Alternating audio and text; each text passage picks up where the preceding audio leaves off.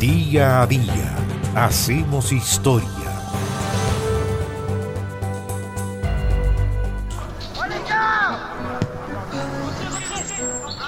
En Buenos Aires, miembros de la comunidad británica fundaron el 9 de mayo de 1867 el que es considerado el primer club de fútbol de Sudamérica, el Buenos Aires Fútbol Club.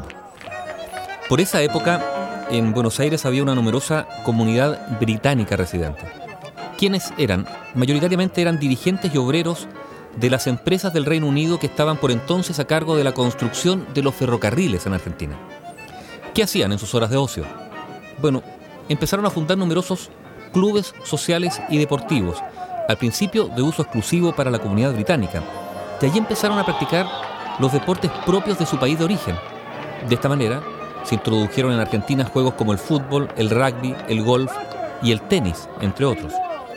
Había dos hermanos, Thomas y James Hogg, junto a William Held y otros integrantes de la colectividad británica que eran apasionados del fútbol.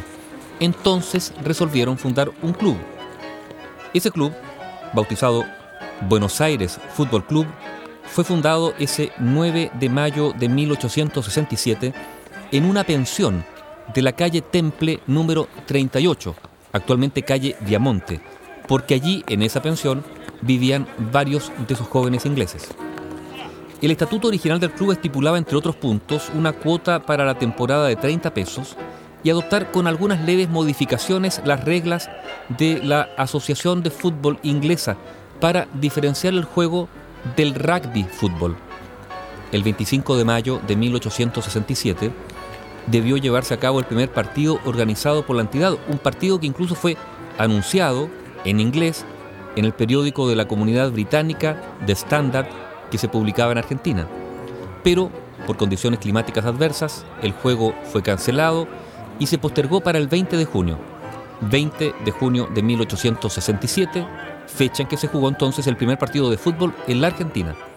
El partido fue en el Buenos Aires Cricket Club Ground, propiedad del Buenos Aires Cricket Club. Llegaron apenas ocho jugadores por lado, todos miembros del Buenos Aires Fútbol Club. Thomas Hogg y Walter Head fueron los capitanes de los conjuntos que se denominaron equipo rojo y blanco respectivamente. Ahora, no era por el color de la camiseta, sino por el color de los gorros que los integrantes usaron para distinguir a uno y otro equipo. El partido terminó con el resultado 4-0 a favor de los rojos. Luego, el 9 de agosto, hubo una fundación formal del club. ¿Qué ocurrió después? En 1870, el Buenos Aires Fútbol Club fue disuelto debido a la epidemia de fiebre amarilla en Buenos Aires que mató al 8% de los habitantes de esa ciudad. El 25 de abril de 1873, el club fue refundado con el mismo nombre, a pesar de que se regía bajo las reglas de la Football Association británica, la mayoría de sus miembros prefería las del rugby y por lo tanto también usaban las manos para jugar, no solamente los pies. Esto se debía a que los socios provenían de diferentes ciudades del Reino Unido donde el juego llamado fútbol todavía no estaba estandarizado y tenía interpretaciones propias de cada región, sin un código reglamentario que lo unificara. Entonces en algunos lugares el fútbol se jugaba con las manos, en otro lugar se jugaba con los pies y en algunas partes incluso con los pies y con las manos.